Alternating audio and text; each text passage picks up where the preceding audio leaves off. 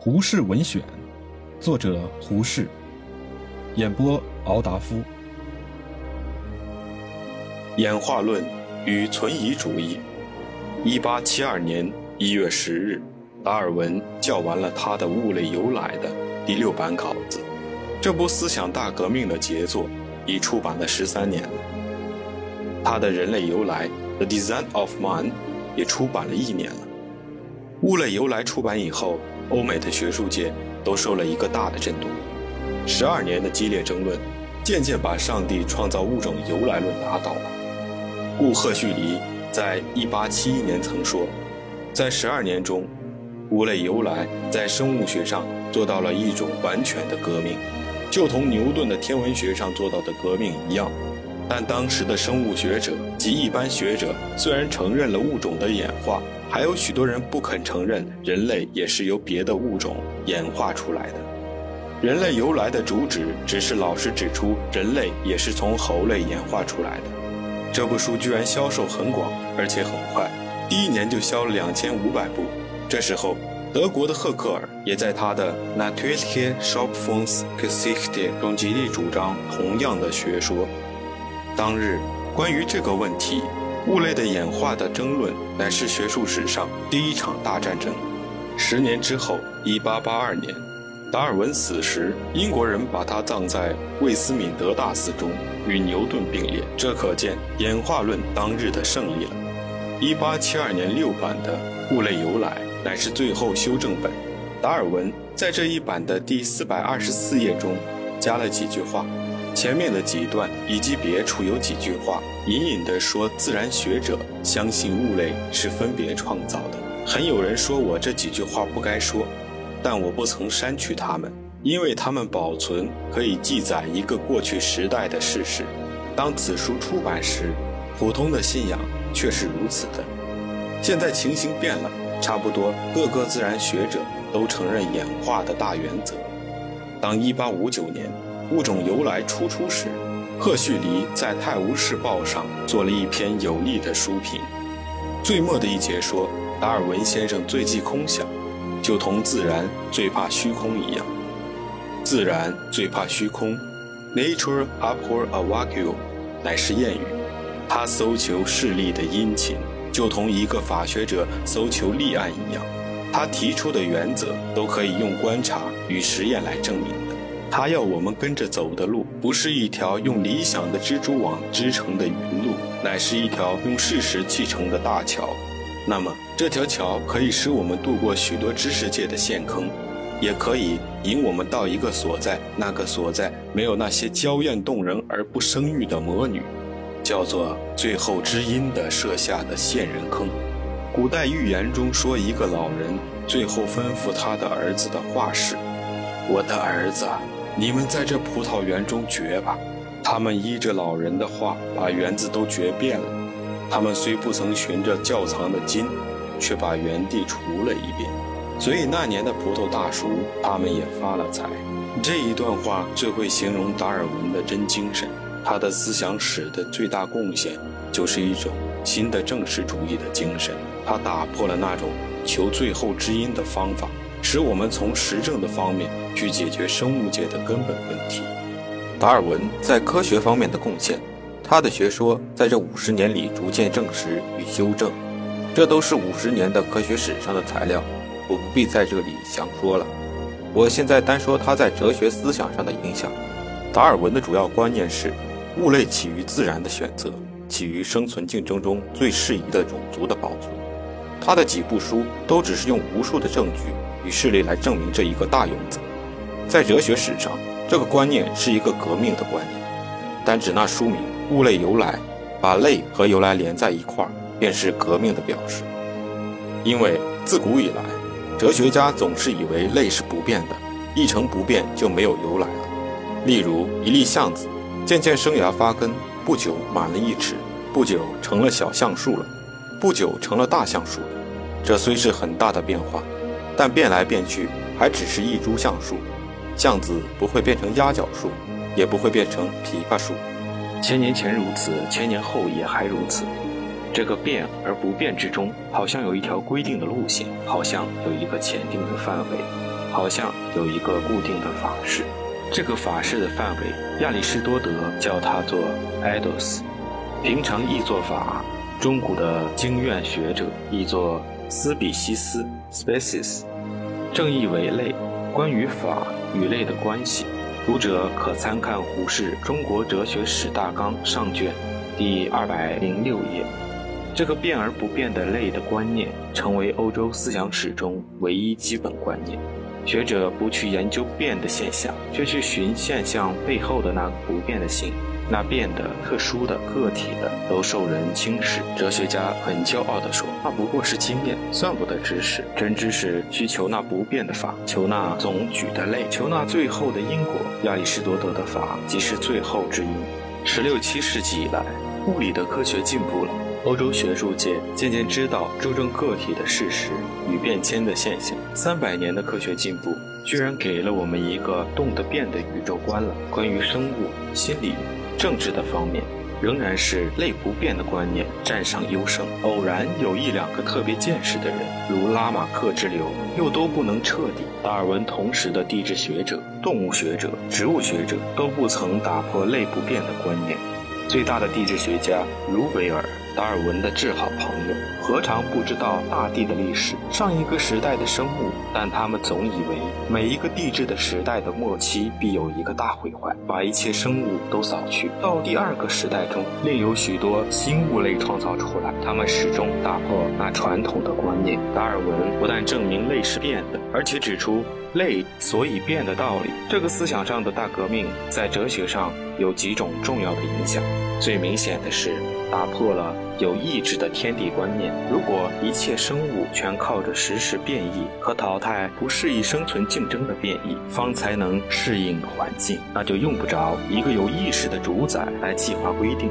况且，生存的竞争是很残酷的。若有一个意志的主宰，何以生物界还有这种惨剧呢？当日，植物学大家格雷始终坚持主宰的观念。达尔文曾答他道：“我看见一只鸟，心想吃它，就开枪把它杀了。这是我有意做的事。一个无罪的人站在树下，触电而死。难道你相信那是上帝有意杀了他吗？有许多人竟能相信，我不能相信，故不信。如果你相信这个，我再问你。”当一只燕子吞了一个小虫，难道那也是上帝命定那只燕子应该在那时吞下那个小虫吗？我相信那触电的人和那被吞掉的小虫是同类的案子。如果那人和那虫的死不是有意注定的，为什么我们偏要相信他们的泪是出生是有意义的呢？我们读惯了老子“天地不仁”的话，列子“鱼鸟之鱼”，王充的《自然论》，两千年来把这种议论只当耳边风，故不觉得达尔文的议论的重要。但在那两千年的基督教的权威底下，这种议论却是革命的议论。何况他还指出无数科学的事实做证据呢。但是达尔文、赫胥黎在哲学方法上最重要的贡献，在于他们的存疑主义。存疑主义这个词是赫胥黎造出来的，直译为不知主。孔丘说：“知之为知之，不知为不知，是知也。”这话却是存疑主义的一个好解释，但近代的科学家还要进一步，他们要问怎样的知才可以算是无疑的知呢？赫胥黎说，只有那证据充分的知识，方才可以信仰；凡没有充分证据的，只可以存疑，不当信仰。这是存疑主义的主脑。一八六零年九月，赫胥黎最钟爱的儿子死了，他的朋友金斯莱写信来安慰他。信上提到人生的归宿与灵魂的不朽两个大的问题。金斯莱是英国文学家，他很注意社会的改良，他的人格是极可敬的，所以赫胥黎也很诚恳地答了他一封几千字的信。这信是存疑主义的正式宣言。我们摘译几段，如下：灵魂不朽之说，我并不否认，也不承认，我拿不出什么理由来信仰它。但是我也没有办法可以否认它？我相信别的东西时，总要有证据。你若能给我同等的证据，我可以相信灵魂不朽的话了。那我又何必不信呢？比起物理学上的智力不亡的原则来，灵魂都不亡了，也算不得什么稀奇的事。我们知道一块石头落地含有多少奇妙的道理，绝不会因为一个学说有点奇异就不相信它。但是我年纪越大，越分明认得人生最神圣的举动是口中说出。和心中觉得。我相信某事某物是真的，人生最大的报酬和最重的惩罚都是跟着这一种举动走的。这个宇宙是到处一样的。如果我遇到解剖学上或生理学上的一个小小困难，必须要严格的不信任一切没有充分证据的东西，方才渴望有成绩。那么，对我人生奇秘的解决，难道就可以不用这样严格的条件吗？用比喻或猜想来同我谈是没有用的。我若说我相信某条数学原理，我自己知道我说的是什么，够不上这信仰的，不配做我生命和希望的根据。科学好像教训我，在做事前面像个小孩子一样，要愿意抛弃一切先入的成见，谦卑地跟着自然走，无论他带你往什么危险的地方去。若不如此，你绝不会学到什么。自从我决心冒险实行他的教训以来，我方才觉得心中知足与安静了。我很知道，一百人之中就有九十九人要叫我做无神主义者，或者其他不好听的名字。按照现在的法律，如果一个下等的毛贼偷了我的衣服，我在法庭上宣誓起诉是无效的。以前，无神主义者的宣誓是无法律上的效用，但我不得不如此。人家可以叫我种种名字。但总不能叫我说谎的人吧？这种科学的精神，严格的不信任一切没有充分证据的东西，就是赫胥黎教做的存疑主义。对于宗教上的种种问题，保持这种态度，就叫做存疑论者。达尔文晚年也自称为存疑论者。他说：“科学与基督无关，不过科学研究的习惯，使人对于承认证据一层格外慎重罢了。”我自己是不相信有什么末世的。至于死后的灵魂是否存在，只好个人自己从那些矛盾而且空泛的种种猜想中去下一个判断了。他又说：“我不能在这些深奥的问题上面贡献一点光明。万物缘起的奇秘是我们不能解决的。我个人只好自居于存疑论者了。”这种存疑的态度，五十年来影响无数的人。当我们这五十年开幕进，存疑主义还是一个新名词。到了一八八八年至一八八九年，还有许多未道的宗教家作论攻击这种破坏宗教的邪说，所以赫胥黎不能正式答辩他们。他那年做了四篇关于存疑主义的大文章：一、论存疑主义；二、再论存疑主义；三、存疑主义与基督教。四、关于灵异事迹的证据的价值。此外，他还有许多批评基督教的文字，后来编成两后册，一册为《科学与希伯来传说》，另一册名为《科学与基督教传说》。这些文章在当日思想界。很有郭清崔宪的大功劳。基督教当十六七世纪时试验海大，不能用威力压迫当日的科学家。伽利略受了刑罚之后，笛卡尔就赶紧把他自己的天论毁了。从此以后，科学家往往避开宗教，不敢同他直接冲突。他们说，科学的对象是物质，宗教的对象是精神。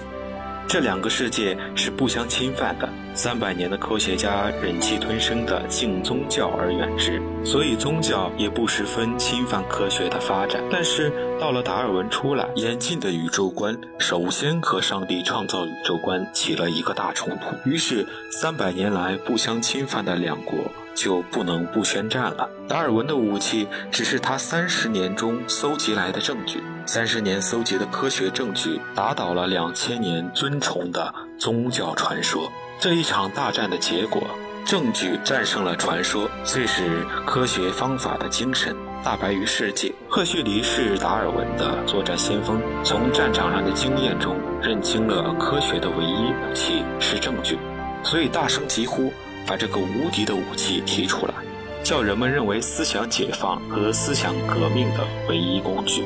自从这个拿证据来的喊声传出以后，世界的哲学思想就不能不起一个根本的革命，哲学方法上的大革命。于是，十九世纪前半的哲学正式主义就一变而为十九世纪末的实验主义了。